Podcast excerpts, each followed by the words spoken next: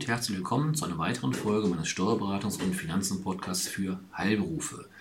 Das heutige Thema bezieht sich auf eines der Top-Themen, welches aktuell in Deutschland diskutiert wird, beziehungsweise schon seit längerer Zeit diskutiert wird und welches sich die neue Bundesregierung auf die Fahne geschrieben hat. Es geht um das Thema Digitalisierung. Speziell natürlich bei uns jetzt hier im Podcast um die Digitalisierung im Gesundheitswesen. Die Digitalisierung im medizinischen Bereich, ähm, das wissen Sie alle, hat mit der Telematik-Infrastruktur ihre nächste Stufe erreicht. Für Zahnärzte, Ärzte, Psychotherapeuten und Apotheker wird der elektronische Heilberufeausweis im Rahmen der GKV-Versorgung zu einem notwendigen Arbeitsmittel. Einen elektronischen Heilberufeausweis benötigen neben den Praxis- und Apothekeninhabern auch viele angestellte Ärzte und Apotheker. Mit diesem elektronischen Heilrufausweis können elektronische Dokumente wie elektronische Arztbriefe, elektronische Verordnungen und elektronische Arbeitsunfähigkeitsbescheinigungen, zu diesem Thema verweise ich auf meine letzte Folge, letzte Woche habe ich das thematisiert. Ähm, mit diesem Ausweis können diese Dokumente, diese genannten Dokumente rechtssicher signiert und verschlüsselt werden. Darüber hinaus dient der elektronische Heilberufeausweis dem Karteninhaber dazu, sich in der digitalen Welt zu identifizieren, um auf besonders geschützte Online-Daten zugreifen zu können, wie zum Beispiel auf die Daten der elektronischen Patientenakte. Apotheker können ohne den elektronischen Heilberufeausweis E-Rezepte weder bedienen noch ändern. Grundlegende Voraussetzung für all diese digitalen Anwendungen ist der Anschluss an die eingangs erwähnte Telematik-Infrastruktur. Bereits seit Anfang dieses Jahres haben gesetzliche Versicherte Anspruch auf eine elektronische Patientenakte. Seit dem 1. Juli diesen Jahres müssen die Arztpraxen für die elektronische Patientenakte startbereit sein. Ab dem 1. Oktober diesen Jahres müssen Sie auch elektronische Arbeitsunfähigkeitsbescheinigungen, ich verweise an meine letzte Folge, an die Krankenkassen übermitteln. Und ab dem 1. Januar 2022, also in wenigen Wochen, wird das E-Rezept für verschreibungspflichtige Arzneimittel verpflichtend. Patienten haben dabei allerdings die Wahl. Sie können ihr E-Rezept per Smartphone und E-Rezept-App verwalten und digital in die Apotheke senden oder sich die Zugangsdaten für die Einlösung des E-Rezepts von der Arztpraxis als Papierausdruck aushändigen lassen.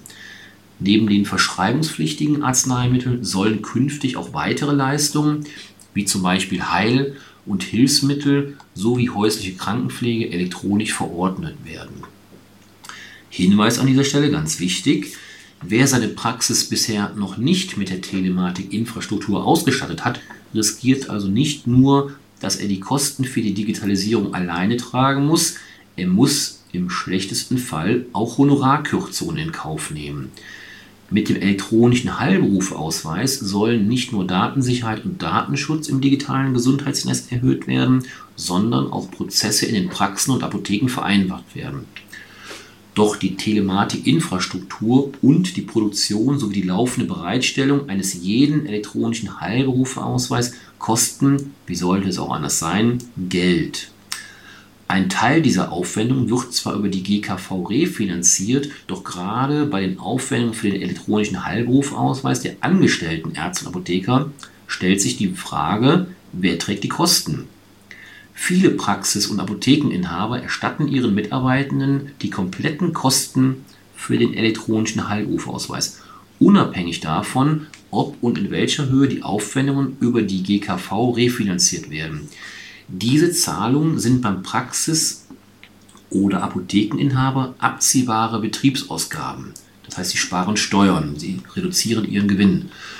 Aber, das ist nur die eine Seite der Medaille, wie verhält es sich beim angestellten Arzt oder Apotheker, also beim Empfänger dieser Zahlungen? Die Antwort lautet, die erstatteten Kosten sind kein lohnsteuerpflichtiger geldwerter Vorteil, denn der Arbeitgeber handelt mit der Kostenübernahme im überwiegend eigenbetrieblichen Interesse. Darauf haben sich die Vertreter der obersten Finanzbehörden des Bundes und der Länder verständigt, erfolgt die Erstattung der Auslagen für den elektronischen Heilberufeausweis direkt an den Arbeitnehmer, ist die Zahlung im Lohnkonto zu dokumentieren. Soweit der Arbeitgeber die Kosten für den Erwerb und die Nutzung des elektronischen Heilberufeausweises nicht erstattet, können angestellte Ärzte und Apotheker die Aufwendungen, die sie selber tragen, als Werbungskosten im Rahmen ihrer privaten Einkommensteuererklärung abziehen. Das heißt, Sie sehen, Digitalisierung ist nicht nur ein technischer Akt, sondern es hat auch immer, wie bei vielen anderen Themen auch, steuerliche Konsequenzen. Hier erfreuliche aus meiner Sicht, natürlich erfreuliche, weil sie ihren angestellten Ärzten bzw. Apothekern die Kosten für diesen elektronischen Heilberuf übernehmen können und das führt nicht zu einer Besteuerung. Insoweit eine gute Nachricht. Ja, mit dieser guten Nachricht möchte ich mich verabschieden und Sie ins in den Nachmittag entlassen. Ich freue mich, auch wenn Sie das nächste Mal wieder einschalten und bleiben Sie bitte gesund. Bis zum nächsten Mal. Tschüss.